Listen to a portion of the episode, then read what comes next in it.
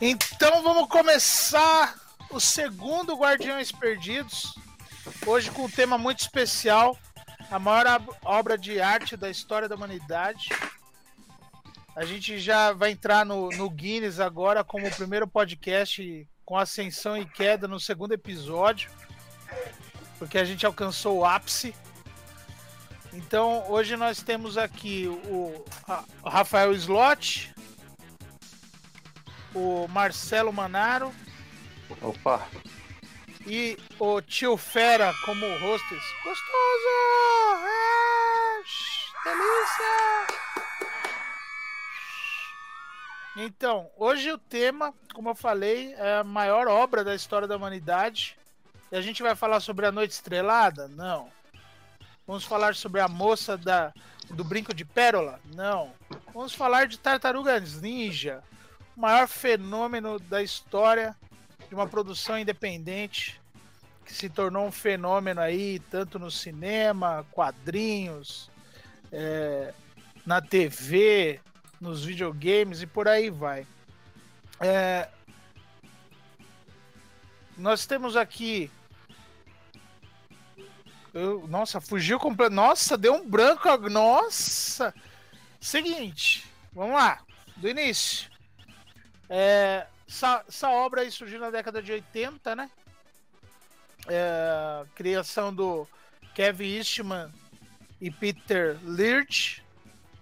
E aí eu gostaria de passar pra, a palavra aí pro, pro Manaro, que aí a gente começa falando um pouquinho sobre as histórias em quadrinhos da onde deu origem às Tartarugas Ninja. Bem, é como, como o Fernando disse, na verdade, para ser mais preciso, é, a, a história em quadrinhos é lançada em 84, né? E o primeiro esboço foi entre os dois, né? Surgiu de uma, de um, uma reunião entre eles. O primeiro esboço foi uma tartaruga com um Chaco, né? Inicialmente. Depois se transformou numa equipe de quatro tartarugas, né? E na primeira vez que são concebidas, a bandana todas são da mesma cor. Você só distingue uma tartaruga da outra pela arma e pelo nome, né? Mas como o primeiro gibi é em preto e branco, só a capa é colorida, né? Durante a história, se você pegar a mesma história que saiu pelo Pipoque Nankin, que é um ótimo trabalho, eu vou fazer uma resenha durante a semana eu pretendo subir um vídeo sobre a resenha, né? No nosso canal do YouTube. É, é preto e branco, né? E na, na época fez um boom. Eles chegaram a vender 50 vezes o valor do preço da, de capa, né? E fez um boom em histórias em quadrinhos em preto e branco nos Estados Unidos, né? Fora isso, uh, eles vêm para fazer uma paródia de alguns heróis.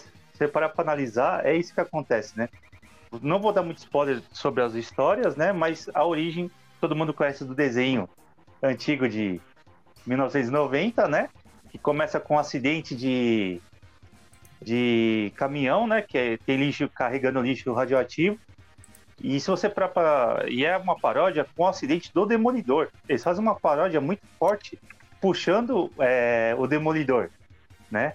Por exemplo, o Splinter é uma, é uma paródia do Stick, que é, o, que é o mestre do Demolidor, é o mestre ninja cego do Demolidor, né? E o clã do pé faz uma alusão que, na verdade, tentáculo, né? Uma das traduções possíveis é mão, né?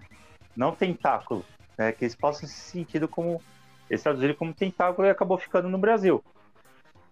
que mais que a gente pode falar?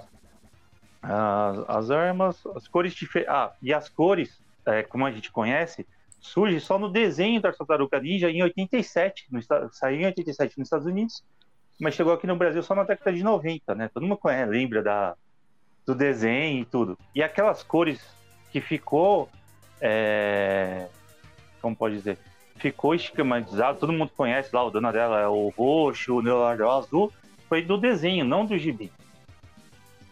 Tá? que mais podemos falar sobre os gibis?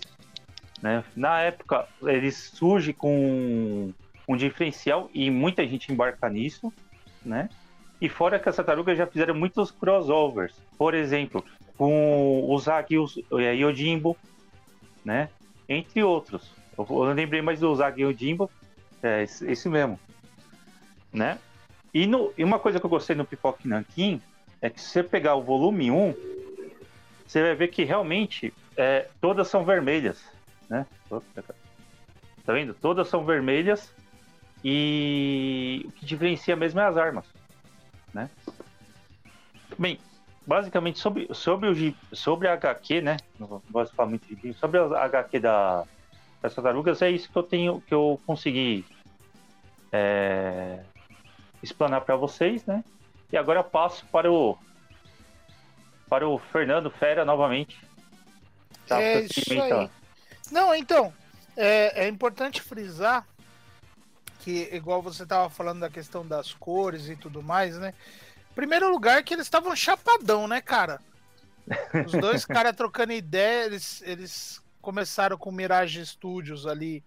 Isso, é, então, independente. De forma, de forma independente e tal.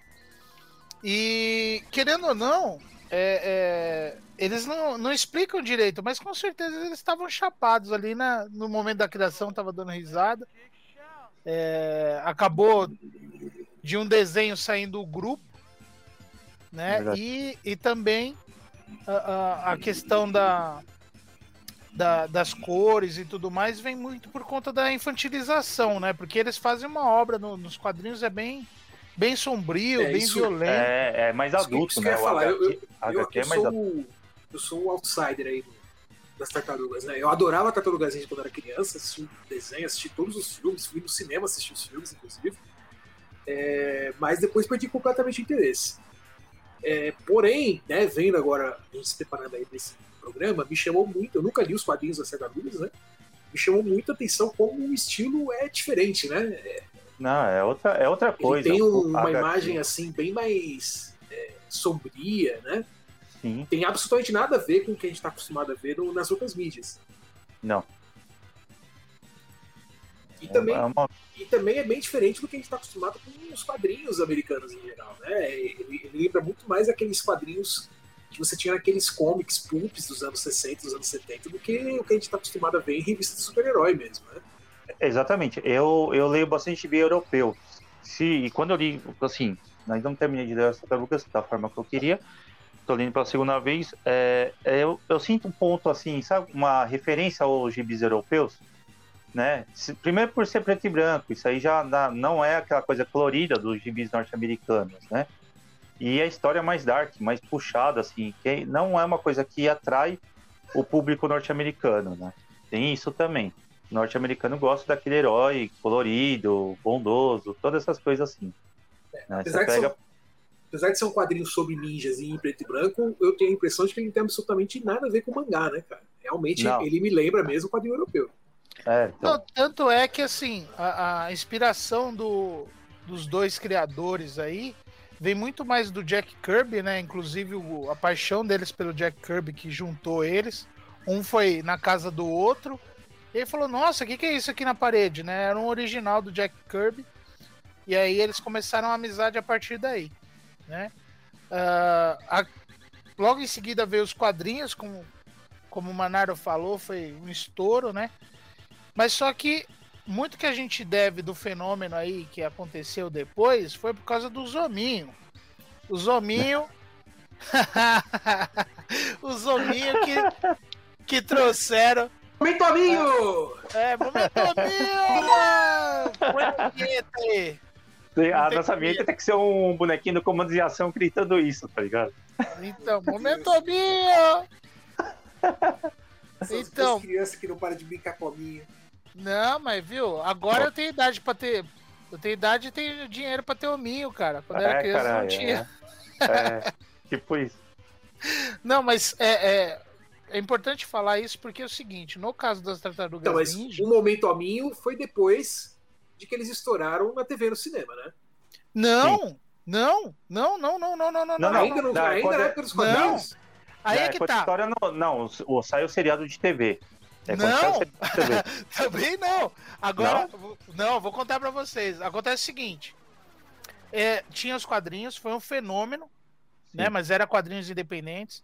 Eles começaram com 350 cópias. O número 2 já estavam vendendo 15 mil cópias, é. 35 é. mil cópias. E aí o que acontece? Veio até eles um agente freelancer. O cara chegou no, no Mirage Studios, que Mirage, porque era uma Mirage, os caras trabalhavam em casa, né? É por isso que é Mirage Studios. E aí o cara é. chegou, terno, gravata, falou: Meu, eu tô procurando alguma coisa aí para vender para a indústria de brinquedos e tal, algo bacana. E aí viu que eles tinham um, um boneco grande de borracha da, de uma tartaruga ninja genérica, né? Não tinha, não tinha uma arma ali, tinha, tinha o Bo, mas só que não ainda não tinha essa coisa da personalidade formada. Então, de repente, qualquer um deles poderia usar o Bo, né? Eles eram tartarugas ninjas adolescentes. E ninja, ele tem a variedade de armas. E aí ele pegou esse boneco, entrou em acordo com eles. É, eles falaram assim: a única coisa que a gente quer é controle criativo. Ele pegou esse boneco e começou a rodar um monte de, de empresa de brinquedo. E ele não conseguiu né, nenhum acordo. E aí ele foi para Playmates. Playmates é uma, era uma fabricante de bonecas, né, de Hong Kong. E os caras se interessaram porque os caras queriam entrar no mercado para meninos, mas não tinha nenhum brinquedo, não tinha nada. E eles assinaram o acordo. E aí uh, uh, eles começaram a produção dos bonecos. É, ainda não tinha um modelo definido. E é até importante falar que assim eles foram definir os modelos e essa questão das cores, a inicial na roupa, né, no, no, no cinto ali, é, porque eles trouxeram o cara que criou a parte visual do He-Man. E ele que definiu a aparência do, dos bonecos. E aí, beleza, os caras juntaram, tinha, tinha grana da Playmates, etc. Todas as ideias não eram aceitas, mas aí alguém deu a ideia. Bom, se é um brinquedo, uma linha de brinquedo para meninos, tem que ter um desenho animado.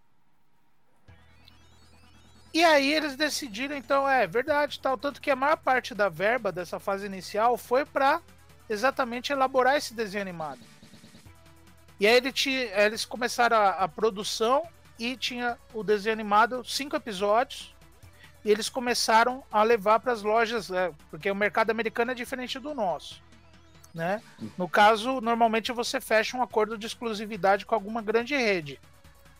E aí eles levaram na to Toys R Us e eles fabricaram coisa de 5 mil unidades e aí, uma semana depois, simplesmente uh, a, a Toys entrou em contato com a Playmates, fechando um acordo para 50 mil brinquedos, né? Mas, mas para uma. Antes era uma loja só, e agora já tinha a rede ali. Aí começou o sucesso. E a partir dos brinquedos e desses cinco episódios iniciais, que se espalhou a, a, a fama aí das tartarugas ninjas e, e começou o desenho animado.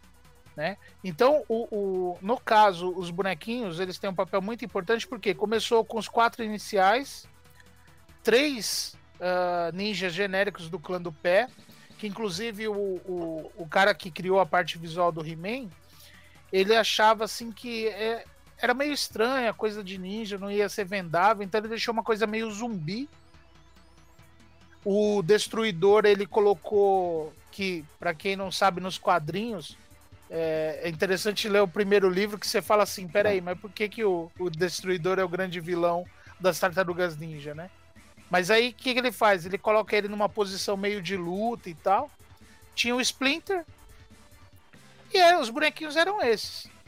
Mas só que, como a, o sucesso de vendas era tão grande, eles começaram a fazer a linha das Tartarugas Ninja, que basicamente você tinha um lançamento semanal, um novo boneco por semana.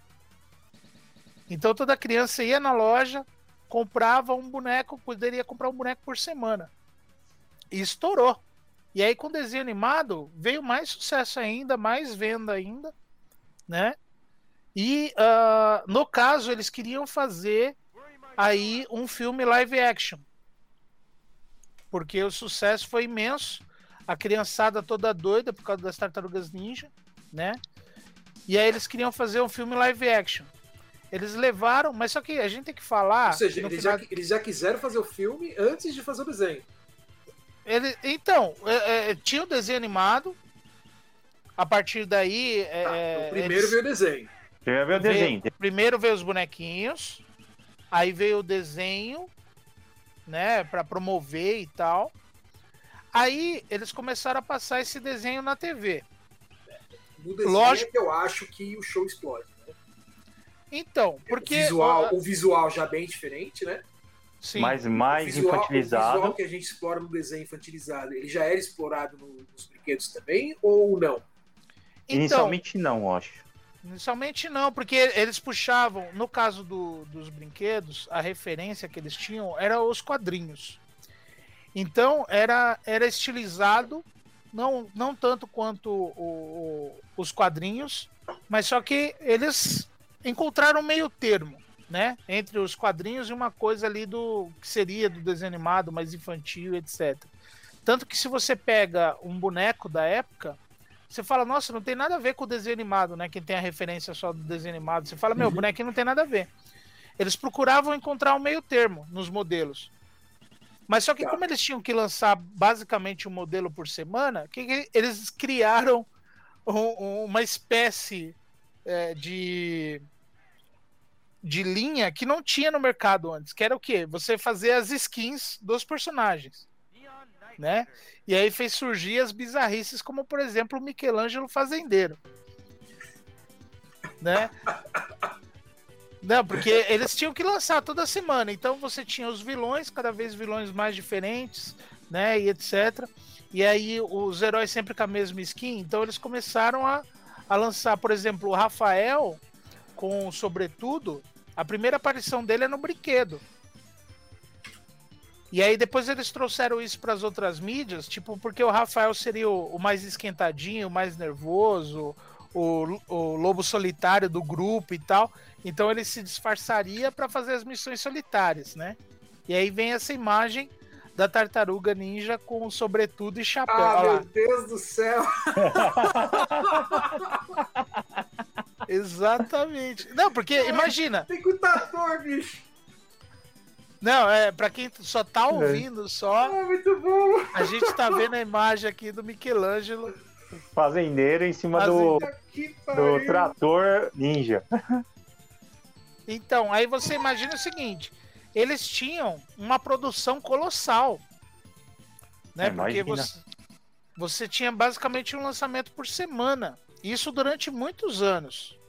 Né? A primeira linha, se não me engano, é de 87 só foi ser, ser é, é, encerrada em 96 dessa primeira série. Qual que é o nome da empresa? É Playmates. Então, é muito tempo, é, é muita. É muita. Olha lá, Playmate. É muito, é ah. muito bonequinho, mano. É, é muito, muito bonequinho, é muita, muita roupinha, muita skin, né? É, é diferente, clássico, muito inimigo. O, o clássico furgão surge aí? Então, o furgão, ele surgiu, na verdade, por causa do, do desenho animado, porque nos quadrinhos era só um furgão. Normal. Era só um furgão, exatamente. E aí o que acontece? O, o artista me fugiu o nome agora, mas esse artista que criou o visual do He-Man, ele falou que era muito sem graça, o furgão e etc. E aí ele desenhou o modelo. Era um furgão simples mesmo, né? Exato. E aí ele desenhou o modelo que a gente conhece hoje em dia, né? Em formato de tartaruga, com o olho, é. com a boca, né? Com casco de tartaruga no, no step. É aquele visual clássico da, do furgão das tartarugas ninja, né? É. E, e aí o que acontece? Com esse sucesso todo, com esse boom todo, eles foram partir pro live action, mas só que no final da década de 80, início da década de 90, a adaptação de quadrinhos era aquela coisa maravilhosa, né, cara? Era aquela coisa maravilhosa que a gente já sabe. E aí, é, simplesmente o agente deles falou assim: peraí, eles são ninjas, são artistas marciais, né? A gente não, não tá conseguindo encontrar nenhum estúdio que faça uh, uh, algo decente com eles, tanto que assim, É, não sei se vocês sabem da, da grande lenda de Hollywood, que tem um produtor que ele é muito conhecido por ele sempre ter, é, é, querer inserir uma aranha gigante nos filmes dele.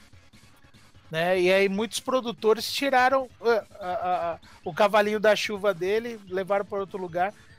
E a, a história da, da, da aranha gigante surgiu aí, porque levaram para esse produtor um roteiro base, né? Uma, uma ideia base para fazer o filme. E aí ele falou: Ah, legal, gostei, gostei dos personagens, etc, né? Mas a gente vai fazer algumas mudanças na história. Mas, assim, a minha exigência para investir meu dinheiro é que o, o vilão, o grande vilão que eles enfrentam no final, seja uma aranha gigante. Aí, como o, o Eastman e o, o Lurd, eles tinham uh, o controle criativo total, eles falaram, não, a gente não quer, porque não tem aranha gigante no universo das Tartarugas Ninja, né? E aí eles tiraram o cavalinho de, uh, da, da chuva dele lá, da, tiraram ele da história, mas olha que interessante, depois teve um, um cara muito conhecido, teve um cara muito conhecido aí, uh, uh, que ia realizar um filme do Superman aí, que hoje em dia é uma lenda também. Não sei se vocês sabem quem que é. O filme do Superman que foi cancelado. Ah, sei. Então, é... no caso, o diretor do Estranho Mundo de Jack, né? O... Fugiu o nome agora, peraí. Tim Burton. Tim Burton ele foi lá e esse cara era um dos produtores do filme do Superman. E ele queria que no final o Superman enfrentasse uma aranha gigante. Mas só que aí ele falou, explicando pro Tim Burton, né? Aí o Tim Burton falou: "Tá, mas como que a gente vai colocar uma aranha gigante contra o Superman, né? Não vai dar nem pro cheiro". Aí ele falou: "Não, mas não é uma aranha comum. É uma aranha gigante robô. Melhorou, né? Só ficou melhor. É. E aí, e aí, no fim das contas, deu tudo errado, não foi pra frente, etc. Mas só que esse cara produziu um filme do Will Smith. Aquele Wild Wild West, de lá que vem a aranha Wild gigante Wild robô, então. West. Então. Aranha gigante robô, robô foi parar no filme do Will Smith. O cara conseguiu. Esse é um vencedor. Tá, mas vamos, então, vamos voltar para tartaruga. Não, vamos voltar. Não, isso daí é só uma mensagem para você não desistir dos seus sonhos. É Persista nos não seus sonhos. Não dos seus sonhos. É. que um dia eles se realizam. Mas enfim, então os caras, eles queriam, é, é, o produtor deles lá, o, o, agente deles queria, então levar para um estúdio que conhecesse sobre artistas marciais. Então ele levou para o Golden Harvest. Para quem não conhece, é uma produtora muito conhecida de Hong Kong que faz filmes de kung fu. Sim. E aí eles, na hora, eles gostaram da ideia, eles aceitaram. E aí eles quiseram fazer o filme das Tartarugas Ninja. Mas só que quando eles, eles filmaram, para quem não sabe, filme em Hong Kong eles fazem em três meses, é. né? E fizeram o filme, já mandaram de volta para os Estados Unidos. Chegou nos Estados Unidos, teve uma reunião do, do, do pessoal da Playmates, junto com toda a equipe, né? Que estava relacionada com as Tartarugas Ninja. Ninguém gostou. Porque eles falaram, meu, mas é um produto para criança, a gente quer fazer um, um, filme do, do desenho animado, etc. Mas só que era um filme dark, era um filme violento, um filme escuro. Era um filme né? dos quadrinhos, resumindo. Resumindo, os caras pegaram e fizeram um filme dos quadrinhos. Mas só que é um filme, pode-se dizer que independente também. Né? Foi feito com baixíssimo orçamento. Né? Mas só que os caras tinham uma grande vantagem, que era o quê? O criador do Muppets foi quem fez a roupa das Tartarugas Ninja. E ele consagrado já, muito conhecido. E ele fez uh, uh, toda a parte animatrônica da, das máscaras dela e etc. E isso chamou muita atenção. E aí então os caras decidiram lançar no cinema norte-americano. e simplesmente os caras faturaram 10 vezes mais do que foi investido no filme ainda no primeiro mês. Então foi um sucesso de público, de crítica, todo mundo adorou.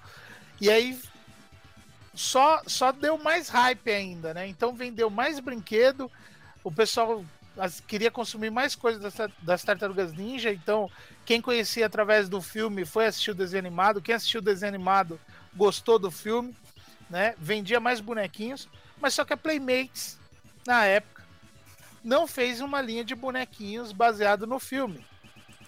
Exatamente porque bonequinho é para criança, então a gente vai fazer a nossa própria linha. E aí eles continuaram na, na skin ali do, do Michelangelo Fazendeiro, do Leonardo Entregador de Pizza, e por aí vai. Né? Mas aí uh, uh, ainda. Não, mas depois... os, filmes, os filmes fizeram tanto sucesso que teve trocentos mil filmes, né? Acho que foram três filmes, né? Então, e uma nessa série, primeira e acho leva... que tem uma série de TV ainda. É, então, eu lembro de assistir três filmes. Nessa, nessa época, primeira né? nessa leva. Depois teve outros filmes, teve vários remakes aí, né? Voltou ao cinema, acho que umas duas vezes. Recentemente teve um filme em, em 3D, né? Computação gráfica. Então, no, no caso do cinema, assim, pra gente é, é, resumir essa parte do cinema, nessa primeira leva tivemos três filmes, né? O primeiro, então, produzido, filmado, etc., pela Golden Harvest. Depois eles trouxeram toda a produção devido ao sucesso, Hollywood cresceu o olho, eles trouxeram para os Estados Unidos, né? Com maior orçamento, uh, agora já era mais infantilizado, né? É, trouxeram participações especiais como do nosso maravilhoso Vanilla Ice, que a única colaboração dele para a música é a criação de Go Ninja Go. né? Que Acho é... que a, a, vinheta, quando a gente fizer a vinheta desse programa especial, tem que começar com essa música. Ah, com certeza, com certeza. Porque assim, é, a gente pode falar da qualidade musical, pode falar de N fatores aí do Vanilla Ice, mas no caso do filme casou certinho. Casou né? certinho. E, e, e, era um filme mais infantilizado, tanto que você vê que, por exemplo, as tartarugas, elas evitam de usar as armas delas, né? É, fica uma coisa assim de, de bater sem bater, né? Hum. Usa o cenário a seu favor e tal, né? Exatamente para quê? Para que as crianças assistissem. Aí já no terceiro já teve viagem é, no tempo, tempo é, foram pro Japão, não fez tanto sucesso, e aí o pessoal acabou desistindo da empreitada, tanto que foi um fracasso de bilheteria, né? Apesar da, da, da crítica especializada meter o pau, os fãs gostaram. No... Isso que eu ia falar, eu gostei do terceiro. É mais fraco, não é tão legal, mas eu gostei do terceiro, não achei ruim. Eu gosto ah, muito. Eu acho interessante que o primeiro que foi feito em Hong Kong é muito melhor em relação aos outros, né, cara? Ah, sim. Em termos de, em termos de, de cinematografia mesmo, assim. Eu, eu acho que o 2 e o 3 são. As piadas talvez sejam melhor escritas, mas. É, em termos visuais, assim, falando, né? A fotografia do primeiro filme é muito boa, cara. Sim, ela, ela é mais pesada, mais dark, né? Até porque se baseia, acho que deve ter se baseado mais em cima do gibi, da HQ, né? Então, então, mas filmar uma coisa, a fotografia de um filme escuro, cara, é muito mais difícil do que um filme colorido. Sim, sim, sim. Escuro é fazer bem um, difícil. Fazer um filme é, dark, assim, é muito mais difícil você acertar a mão, sabe? Porque a, a lembrando... é muito mais complicada de fazer. E lembrando que tinha dois fatores principais aí, né? Tanto a questão de uma escolha estética por se basear mais nos quadrinhos, se você pegar, é bem o arco do primeiro livro, né? Do, da, ali da primeira edição ali, né? tem uma introdução, a, a, origem delas, etc. Aparece a figura do destruidor e tal, parará. Mas assim, também era uma escolha por conta da roupa das tartarugas, né? Porque uh, no cenário escuro, qualquer defeito, qualquer amassado, né, na, na, nas máscaras, etc. Não fica tão evidente, né? Não fica tão evidente. Então era uma escolha óbvia ali, eles fazendo essa coisa mais escura. Fora que também é, é, elas são ninjas, elas se escondem da população da cidade de Nova York. Então, é uma escolha, ao mesmo tempo, para facilitar o trabalho deles, mas também uma escolha estética. Né? Uhum. Já no segundo, já você já vê que é mais coloridão. No terceiro, aí já parte, já tem cenas durante o dia, né? A luz do dia e etc. Eles andando a cavalo, que é a melhor coisa do universo. Verdade. Aquela roupa balançando, balançando enquanto eles cavalgam. Tartaruga né? cavalo. É. então, mas aí o que acontece? É, depois a gente vai ter uma retomada só com filme animado, né? E aí, por fim, uh, quando já a Viacom comprou os direitos das Tartarugas Ninja, que até então o, o Eastman, ele tinha comprado do Lurd, não, perdão, o Lurd tinha comprado do Eastman a parte dele, porque eles não concordaram com um monte de coisa, inclusive uh, um acordo que eles fizeram com a Saban de ter uma versão live action, por causa do sucesso dos Power Rangers na década de 90, é, eles fizeram um acordo com, com a Saban e aí fizeram uma versão live action das Tartarugas Ninjas para TV. Mas só que uh, eles deram a ideia, eles queriam a produção que tivesse uma quinta tartaruga mulher para atrair o público feminino. E nessa o Eastman não concordou com, com Lurd e tal. O Eastman era a favor né, de ter essa personagem feminina, né? E, e já o Lurd não. Ele achou que era uma traição ali da, dos ideais deles, das ideias deles, né? Ter um, uma criação de um personagem novo, mulher ainda não tinha nada a ver com o conceito dos personagens, né? E aí uh, simplesmente o, o Lurd ele comprou a parte do Eastman e aí depois uh, a Viacom fez uma por causa que a Nickelodeon, né, que é da Viacom, ela tinha muitas propriedades intelectuais interessantes para criançada, mas não tinha nenhuma clássica. Né? Isso a gente já está falando nos anos 2000 já, não tinha nenhuma clássica. E aí uh, eles ofereceram pro, pro Lurch, uh, na época, se não me engano, foi coisa de 6, 6 milhões, um negócio assim. E aí ele aceitou, ele vendeu, né? Uh, o Eastman não ficou com nada.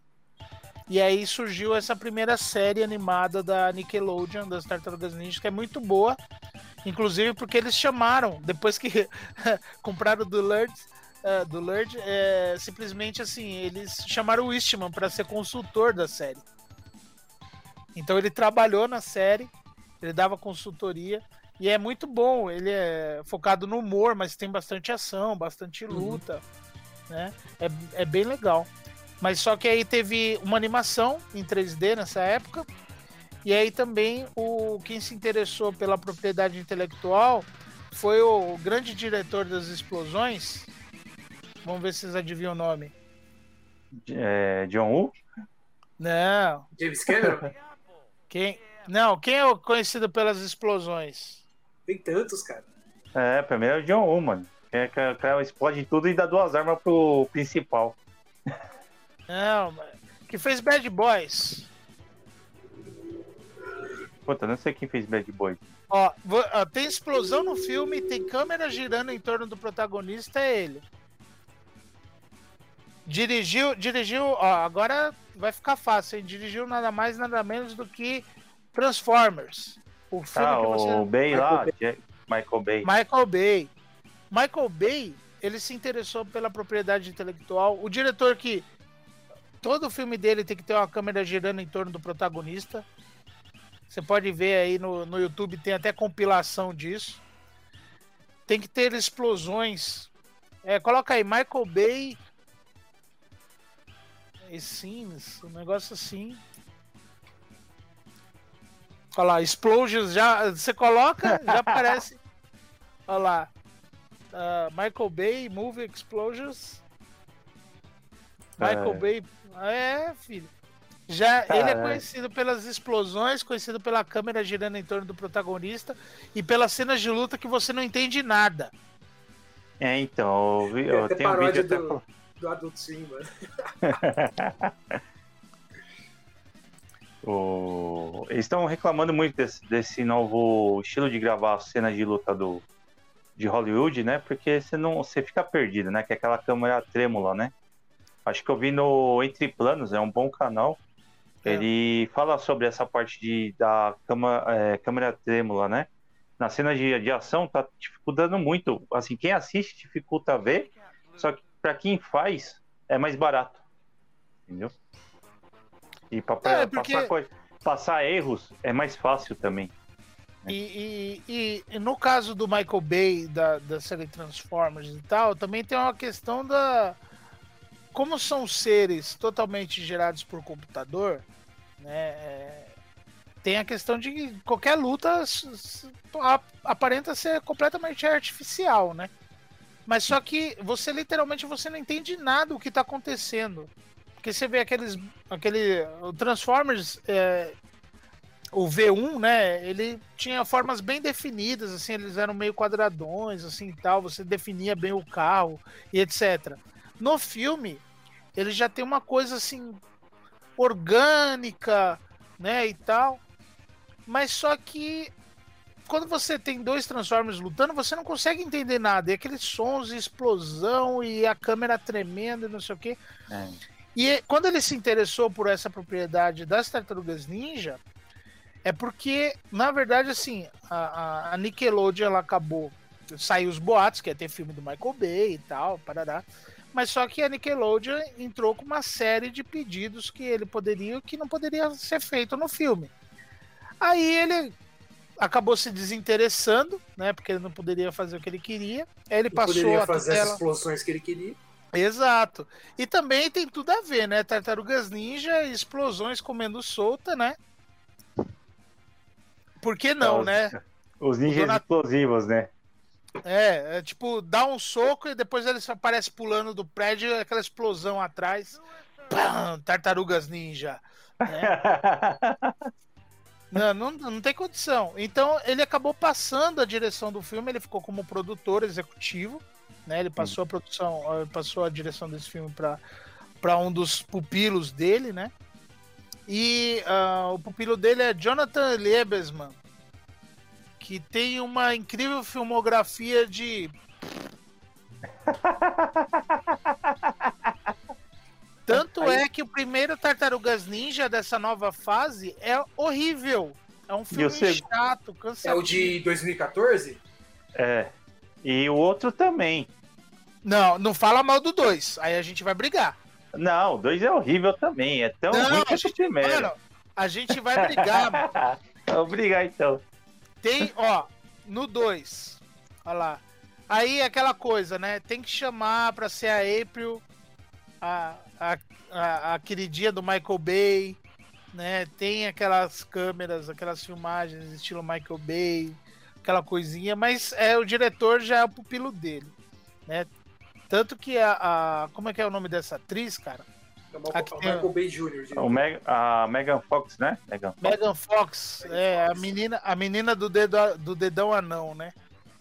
Porque ela tem aquela deficiência que deixa o dedão mais curto. Ah, eu não sabia disso. eu também não, é. Mas beleza, vai, vai. Mano, eu sou o rei da cultura inútil, cara. Percebe-se. É, então, ela tem essa deficiência genética, genética que o dedão dela é mais curto. É, tanto é que ela é uma moça muito bonita e tal, parará, mas você pode ver que não tem nenhum close na mão dela nunca, né? Não tem nada assim, é uma mão no rosto, nada. É exatamente por conta disso. É, mas assim, no primeiro filme, olha lá, do produtor Michael Bay, bom, explosão, psh, tartarugas rodando no ar, câmera lenta. Aí Eu aparece... acho interessante, mano, que parece que essas tartarugas nesse filme elas saíram de dentro do Gears of War, sabe? Não, é uma tartaruga São, tipo, de 2 metros de altura. Ruda, é. Quadrada. É, é tartaruga ninja Conan, né? Não, o, o próprio Destruidor, ela parece um Transformers, né, cara? De... É, o Destruidor é um Transformer praticamente. É, é, é horrível. Meu, os dois filmes são ruins. É muito ruim. Não, mas o segundo, o segundo eles já mudaram o tom. Porque no segundo, ele, ele fica mais ele fica mais leve, eles não se levam tanto, tanto a sério e etc. Então, por exemplo, tem muita coisa é, da Tartarugas Ninja clássico que eles trazem de volta. Primeiro pelo Bebop, o Bebop e o Rocksteady. Sim. Né, que, quando eu vi o trailer, eu acho que uh, os vizinhos todos se espantaram, porque eu gritei do nada, três horas da tarde, né? Enquanto eu tava, tava vendo o trailer. Né? Segundo, eles trouxeram o furgão, que na verdade é um caminhão de lixo, né? É. Mas a lógica. Não, ficou legal, ficou legal, não. Isso aí concordo. Ficou bom. E aí eles trouxeram uma série de elementos, mas tem mas que ter explosão. explosão. É lógico. É filme do produtor Michael Bay, né? E, e detalhe, você pode notar que todas a, a, parte comercial sempre aparece o nome do Michael Bay maior do é. que todo mundo, é. né? E a, Os... e a tartaruga, o furgão é quase um Transformer, porque tem uns bração gigantes, se não, se não me falha a memória. É, que é, o, é, é aqueles braços de recolher container, né? Que tem nos Estados é. Unidos. Né, mas e aí é vira... na tela e tal. É, então, é. assim, ele é bem, bem divertido, assim. Eu, eu particularmente eu gostei mais porque é, não se leva tanto a sério, né? É, a figura do Casey Jones, nossa, só de Casey ver o Jones, Casey é muito bom já me animou muito. É, assim, mas... E quem faz o Casey Jones é o que faz o Arqueiro Verde, o Arrow, né? Sim. Mas ficou muito bom, assim. É que aquele papo.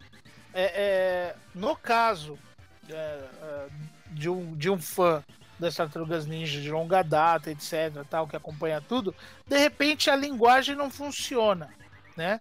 É, quem está acostumado com clássico, com desenho animado, a, a linguagem de repente não funciona. Mas é, essas sacadinhas de você trazer coisas clássicas e deixá-lo mais divertido, mais despretensioso, né? Melhorou muito. Mas é tem coisas ainda características do Michael Bay e Michael Bay, o diretor de sempre, mesmo não sendo ele, né? A, a lá, câmera lenta, aquela coisa uhum. toda. Mesmo não sendo ele, então fica com a cara dele, né? Mas é aí, depois disso, não tivemos mais filmes né? Porque será? que enterraram a franquia. Cinemas, cinemas lotados de espaço. Né? Então, esse é. essa foi, foi o problema. Mas a gente falou de Tartaruga Ninja, falou de desenho animado, falou de filme, falou de quadrinhos, falou de tudo. Mas vamos falar da parte que nos interessa mais. Fale, Manário. Você ia falar? Agora é a parte do game, mano. Então, faltou a parte do game. Vamos falar, já falamos de hominho, agora vamos parte dos joguinhos. ah. É, psh, psh, psh, psh, coloca aí a, a, vinheta aí, altas explosões, Michael? Bay. Oh. oh, aquelas vozes do, do Scott Pilgrim, né? É. O primeiro jogo do, das tartarugas, na verdade, é, é, é muito ruim, né, cara? É. Jogo, é um jogo para Nintendinho que eu tive o, o, desprazer de jogar quando eu era criança. Né? Meu, meus pais alugaram para mim na saudosa videotranca que tinha perto na minha casa, que alugava filmes e, e, joguinhos. Né? Então eu sempre, sempre dava um jeito de tentar ir junto na sexta-feira para convencer os pais a, a, alugar um jogo, convencer eles de que eu não tinha jogos o suficientes para jogar, embora eu tivesse um cartucho com 60 jogos da CCE. Né? Eles sempre diziam a mesma coisa: você tem um monte de jogo para jogar, como é que você não tem jogo para jogar? Mas, aí tinha que usar né, daquela, daquele argumento é, muito importante para toda criança, que é fazer manha, né? Fazer uma birrazinha mágica ali para tentar conseguir convencer seus pais de que você precisava, assim, no, num cartucho pro final de semana, né? E, porra, eu adorava Tartaruga Ninja quando eu era moleque, né, cara? Então eu tive o desprazer de levar esse jogo para casa. É... é, um jogo que ele até que é bonito para os padrões da época, né? Os controles não, até que são. Não é ruim, não. Né? Só que o pulo dele, cara, é muito ruim. É muito Sério? ruim. Nunca é joguei. Você, você, pula como se estivesse flutuando, assim, né? Puta. E aí tem lugares em que você simplesmente tem uma plataforma que você precisa subir e você simplesmente não consegue entrar na plataforma, porque o, o pulo é muito ruim, cara. É muito ruim. Ah, é foda. E além disso, o jogo é extremamente difícil, cara. É extremamente difícil. Eu não consegui passar, acho que da, da quarta fase. Né? A primeira e a segunda fase, ok. Depois você tem a fase que você tem que ir para debaixo d'água para desarmar umas bombas. E tudo, tudo tira a sua vida. Você, você anda, você perde vida. e aí fica difícil. Mas, mas, apesar disso, sim, o jogo tinha todas as tartarugas, você controlava todas as tartarugas, inclusive conseguia trocar entre elas o estágio. Né? É, é um morria... jogo interessante. Não é um jogo horrível, tá? Ele só é um jogo ruim. Né? A gente tinha muitos jogos horríveis aí nessa época da geração 8 bits, né, cara? Jogos que eram injogáveis. Esse jogo é jogável, mas ele é muito ruim. Tá. Não, mas né? assim, o que eu ia falar é que uh, ele tinha muitos detalhes assim clássicos assim das Tartarugas Ninjas e que atraía os fãs, né? Tinha. Então mesmo ele sendo ruim, tipo, tinha o Furgão, tinha o Bebop, o Rocksteady. Rocksteady. É um jogo então... da Konami, então a música é muito boa, a parte de áudio pra época é excelente. Tinha a música tema do, das Tartarugas Ninja, inclusive, né? Em versão 8 bits ali. Ele, ele tinha os seus pontos, os seus pontos positivos, né? É, mas no geral não é um jogo um jogo muito bom também. E outra coisa absurda é que só tinha uma tartaruga pra você jogar no fim das contas, né? Que era o Donatello. A arma, o bastão dele parecia uma arma laser, na verdade, queria quase a pele inteira. As outras tartarugas não tinham esse alcance. Então, na verdade, você ficava o jogo inteiro jogando com o Donatello. Só. O jogo, era o jogo das tartarugas do Donatello, praticamente. Mas aí, uh, uh, o lance de você trocar entre as tartarugas, assim, ele tinha um lance interessante, né? Que é, as tartarugas funcionavam como vidas, né? Isso. Você, você morria com uma, era morte permanente. Isso, era permanece, continuava jogando com as, com, as, com, as, com as outras, né? E aí você tinha que saber administrar, né? Porque, por exemplo, enquanto o Donatello tinha uma arma de longo alcance e que você gostava de jogar com ele, você tinha prazer e conseguia passar as telas, se você deixasse o Rafael por último, você estava lascado. Tava né? lascado, porque tinha o menor alcance de todos. É isso mesmo. É, porém, né, no mesmo ano, em 89, que saiu esse jogo para Nintendinho, a gente teve o grande, glorioso jogo das tartarugas para arcade. E esse é um clássico absoluto. Esse é... Né? As máquinas eu lembro que deviam cheias. O gênero, esse gênero de, de jogo de, de, que a gente chama aqui no Brasil de briga de rua, né? É, é, fez muito sucesso na época e a Konami e a Capcom eu acho que eles estavam no, no topo desse gênero, né? Eles faziam os melhores jogos desse tipo. E, e, esse jogo das tartarugas é um exemplo de, de, um dos grandes clássicos da Konami, né? Esse jogo das tartarugas, o jogo dos Simpsons, é, o jogo dos X-Men. É, só é que o, das, o das tartarugas e dos Simpsons eram os que a gente mais via aqui no Brasil, né? É, dos X-Men era difícil encontrar. É, esse jogo fez muito sucesso, cara. Fez muito sucesso, tanto que gerou adaptações aí para os consoles, né? é, que também são excelentes. A animação e o áudio dos jogos da Konami nessa época era muito bom. O som da Konami, em geral, sempre foi excelente. Né?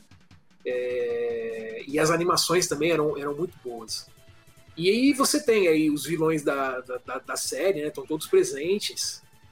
É, é, um jogo que eu particularmente tenho uma memória afetiva muito boa, cara. Embora eu tenha jogado mais as versões para console, né? Que não são adaptações é, 100% do jogo, né? Elas têm as suas diferenças aí, mas são em geral bem.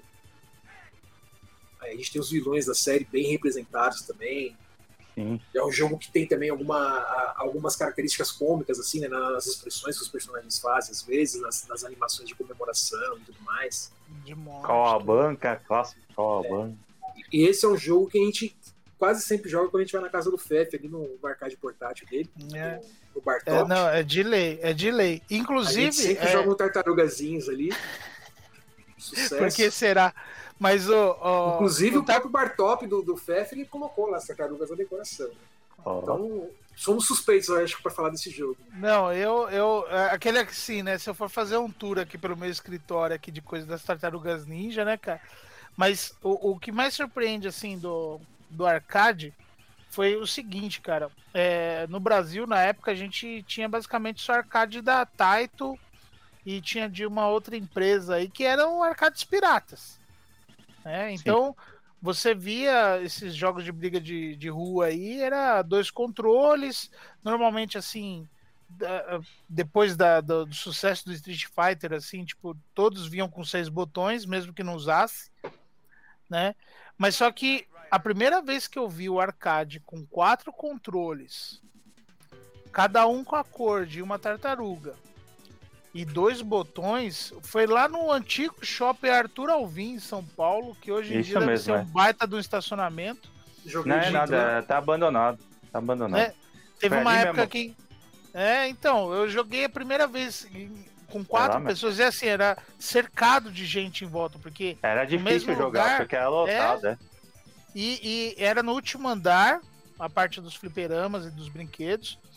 E tinha do lado, uma da outra, era a máquina dos Simpsons e a máquina das Tartarugas Ninja. É, então... E aquele setor ali tinha um monte de fliperama.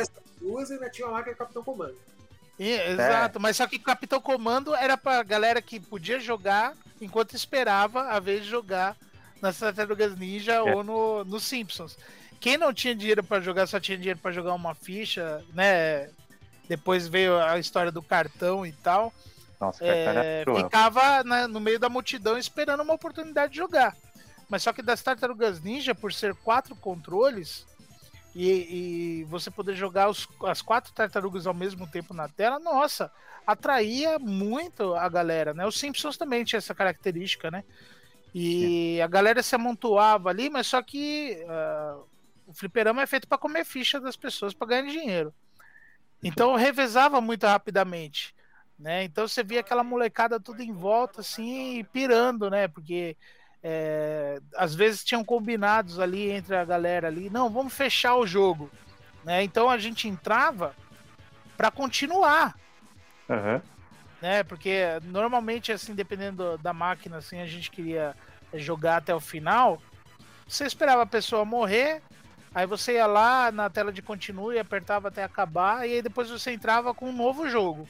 No caso das Tartarugas Ninja, dos Simpsons, tinha uma febre assim de tipo, vou revezar mas só que eu vou continuar, né? Eu vou entrar com continue, né? E aí eu vou ficar jogando indefinidamente. Nossa, era fenomenal. E essa fase no Shopping Arthur Alvim ali. Nossa, eu joguei eu... muito nesse no Shopping Arthur Alvim, cara. Também. Eu cheguei aí a pé algumas vezes para. ele, tinha uma, ele tinha uma máquina que eu só vi é, nesse, nesse fliperama em toda a minha vida, que era um arcade original do Afterburner da SEGA, que era o cockpit Verdade. inteiro. É, Afterburner ele, 2, inclusive, que era aquele cockpit ele, que se mexia e tal. Isso que eu ia falar, o cockpit se mexia. Aquilo, cockpit Mas só que quase ninguém jogava porque era quatro fichas. Eram quatro fichas. É, é muita sacanagem essa história de quatro fichas, mano. Tinha muito... Aqui no Brasil, duas, a, gente tem, a gente tem uma, uma grande tradição de, de máquina pirata, né? Enfim. Só que nesse arcade aí do Trovin, eles tinham umas máquinas originais, dessas raras mesmo, cara, que são caras, inclusive, que eram caras mesmo lá no Japão, como essa, por exemplo, do, do Afterburner, né? É, eu lembro de ter jogado lá também um, um arcade da, da Namco, que foi, acho que, um dos primeiros jogos 3D. Não lembro o nome agora, cara. Eu joguei, nesse shopping eu joguei aquele da SEGA, que era holográfico. Holográfico? É, Esse daí eu joguei no Shopper Turovin, cara. Eu joguei Qual no Shopper Turovin lá. É que você tá falando, eu joguei, só que eu joguei no Shopping Aricanduva.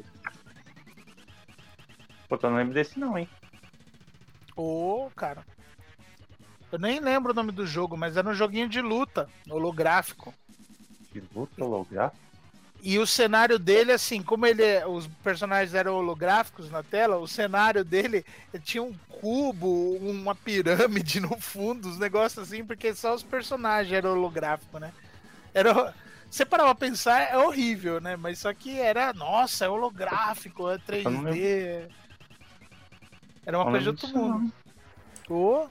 Você nunca viu, Maná? Não, não lembro, cara. Deixa eu ver se eu encontro o nome aqui, não lembro.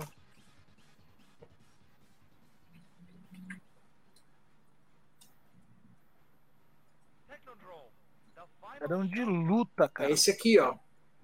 Ah, você já encontrou aí?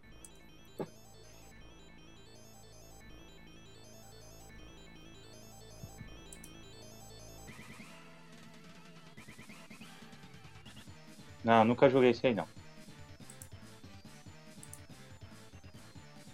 Essa tecnologia aqui, mas esse aqui não é o da SEGA. Acho que esse aqui é alguma coisa que fizeram depois. Esse aí não, não joguei não ver se eu acho da SEGA.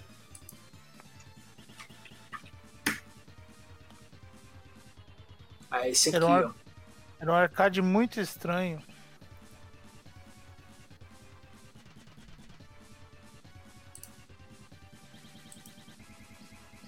Esse que que é? mesmo. É, na, na realidade, é, é, é muito simples, né?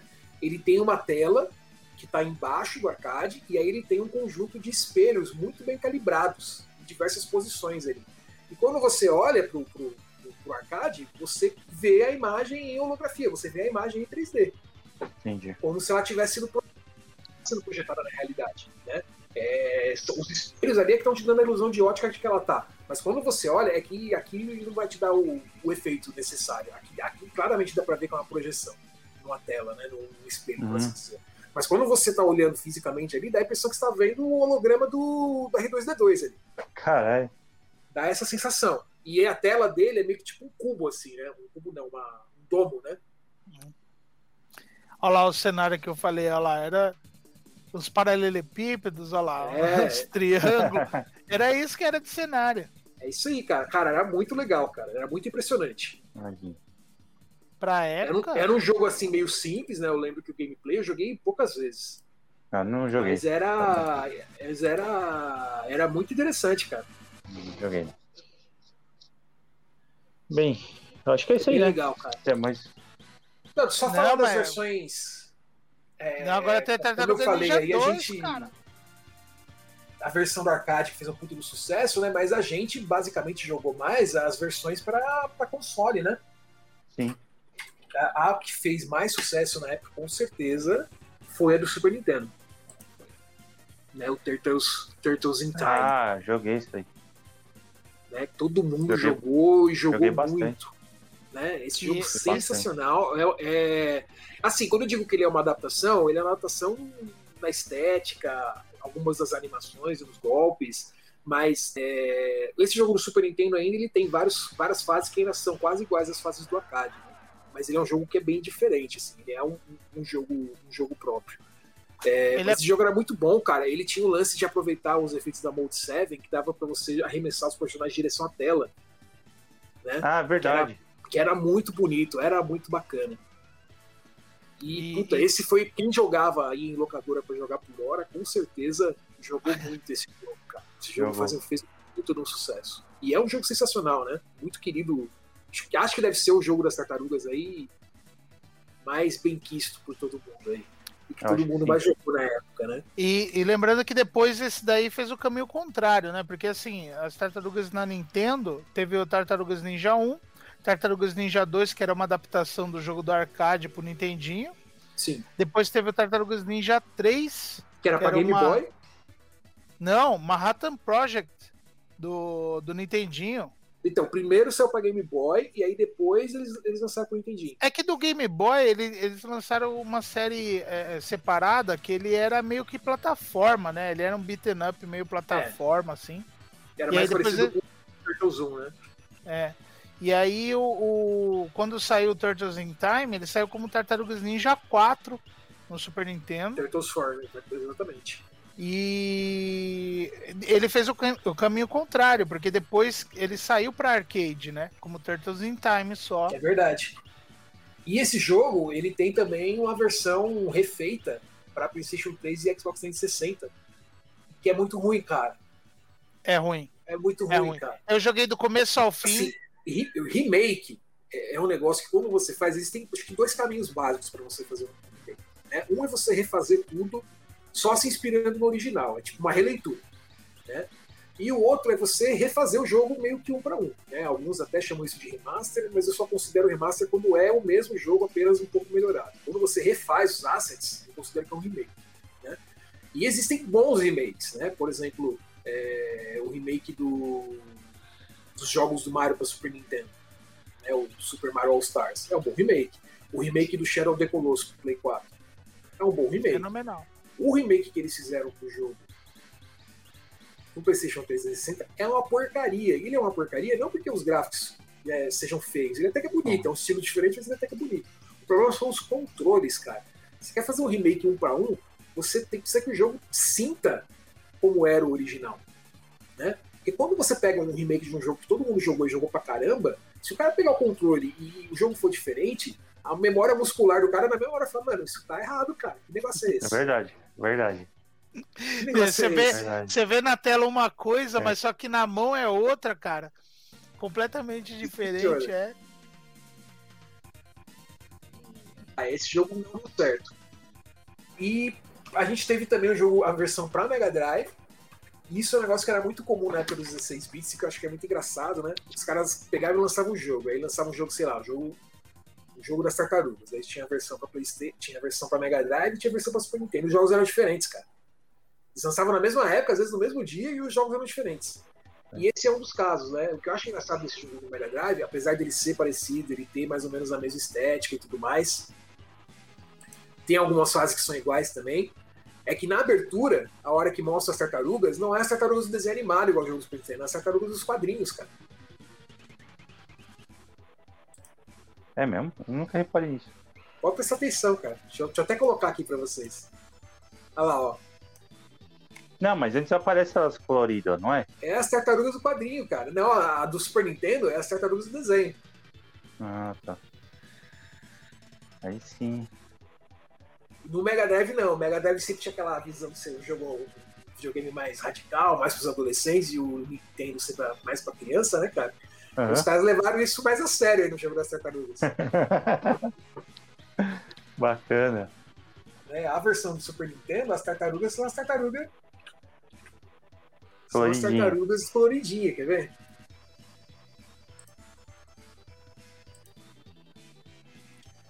É, cara.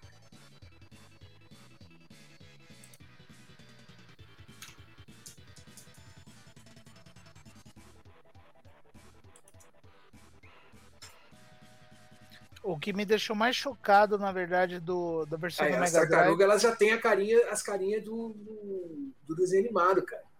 É. Puxava bem do desenho animado. Mas o que me chocou mais na versão do Mega Drive, na, na época, assim... Eu meio que fui esperando jogar uma, uma versão do, do, Turtles in, do Turtles in Time. E aí, tipo, a primeira tela é no esgoto. É, é totalmente diferente, né, cara? Tem uma outra Aí, tela que é igual. É. Bom, depois desses jogos aí, as tartarugas elas ficaram relegadas aos portáteis, né? E para jogos de celular. A gente só foi ter um jogo das tartarugas de novo. Esses jogos, é, o Turtles in Time e o Hyperson Heist são de 92, né? A gente só foi ter um jogo para console, propriamente dito de novo, no PlayStation 2. E esse jogo eu joguei uma vez só na casa do Manara, inclusive. Nossa, eu nem lembro que eu tinha isso. eu joguei na tua casa, cara. Puta, nem eu lembrava que eu tinha esse jogo. É que o Play 2 é, é, jogo pirata, Aí. mano. Ah, lembro esse jogo. É uma bosta. Jogo da Konami também, igual os jogos do. Ah, lembrei. Jogos da, do, do arcade do Nintendinho, né? É, mas é um briga de rua também, só que 3D. Não era é, ruim, é, não, não, era divertido, dá pra, pra, pra tirar um lazer. Não, mas é um, jogo você, é um jogo legal pra você jogar com a galera. Sozinho é. não era legal. Era divertido. Eu lembro que a gente não, jogou ele é baseado... horas seguidas isso aí. Acho que a gente até fez sinal, cara. Ah, ele é baseado no filme de animação, né? Do, das Tartarugas Ninja. Né, que, que eles retornavam, que eles tinham se separado e tal. E a primeira tela, inclusive, é no, no exílio do Leonardo, né? A primeira tela, né? Que você joga com o Leonardo, que ele vai escalando umas cachoeiras e tal. Nossa, eu joguei isso muito, isso daí. É. Os jogos seguintes que saíram, eles todos têm esse mesmo estilo, né? Embora sejam de empresas diferentes, a gente tem um jogo da Ubisoft, e a gente teve recentemente um jogo da Activision para PlayStation 4, que é de 2016, também segue mais ou menos esse mesmo estilo de gameplay. A gente teve mais jogos para portátil, mas hoje em dia, aí, nos últimos 4, 5 anos, basicamente as tartarugas elas ficaram relegadas a, a jogo para celular, né? E a participação especial em outros jogos. Né? Então a gente teve o jogo a gente teve tartarugas para Smite, a gente teve tartarugas no Injustice, né? Mas um jogo solo das tartarugas mesmo já tem alguns anos aí que a gente não, a gente não, não. tem. Mas e com é um essa legado, franquia né, de cara? filme, com certeza não vai ter, né? Não, com certeza. No começo dos anos 90, os jogos da tartaruga eram tão bons quanto era o desenho animado, por assim dizer, né? Sim, é, gente, quem viveu essa época, com certeza gostava muito de tartarugas. Não tem, não tem jeito.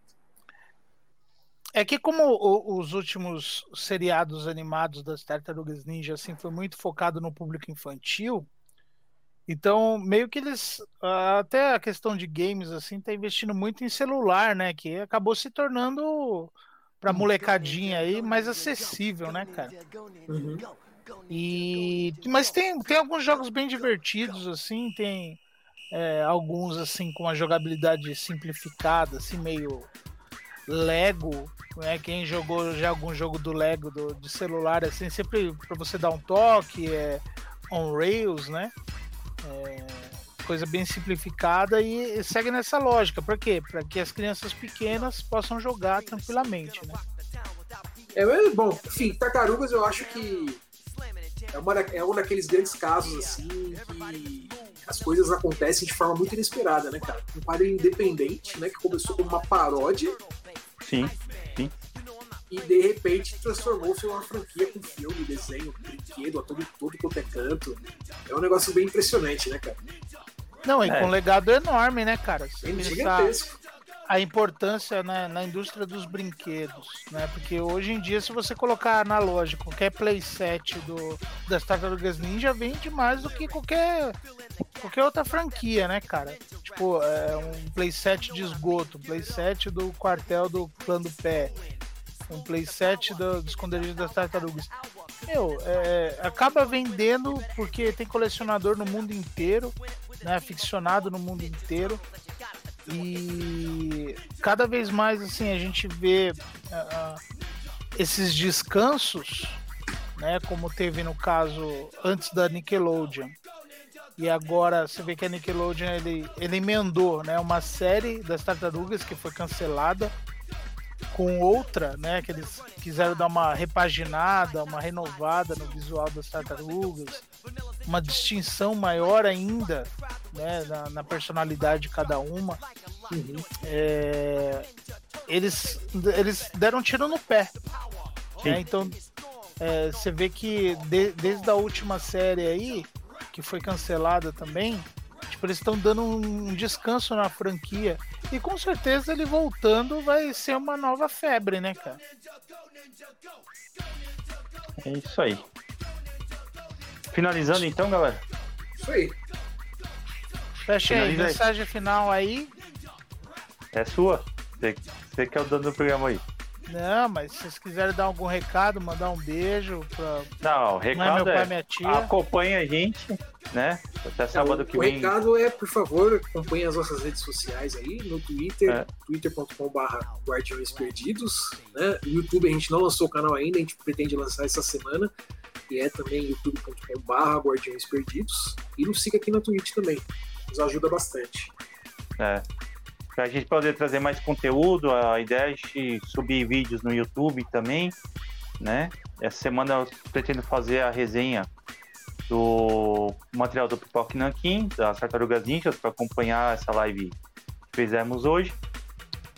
Sejam bem-vindos ao canal e dá uma força seguindo a gente.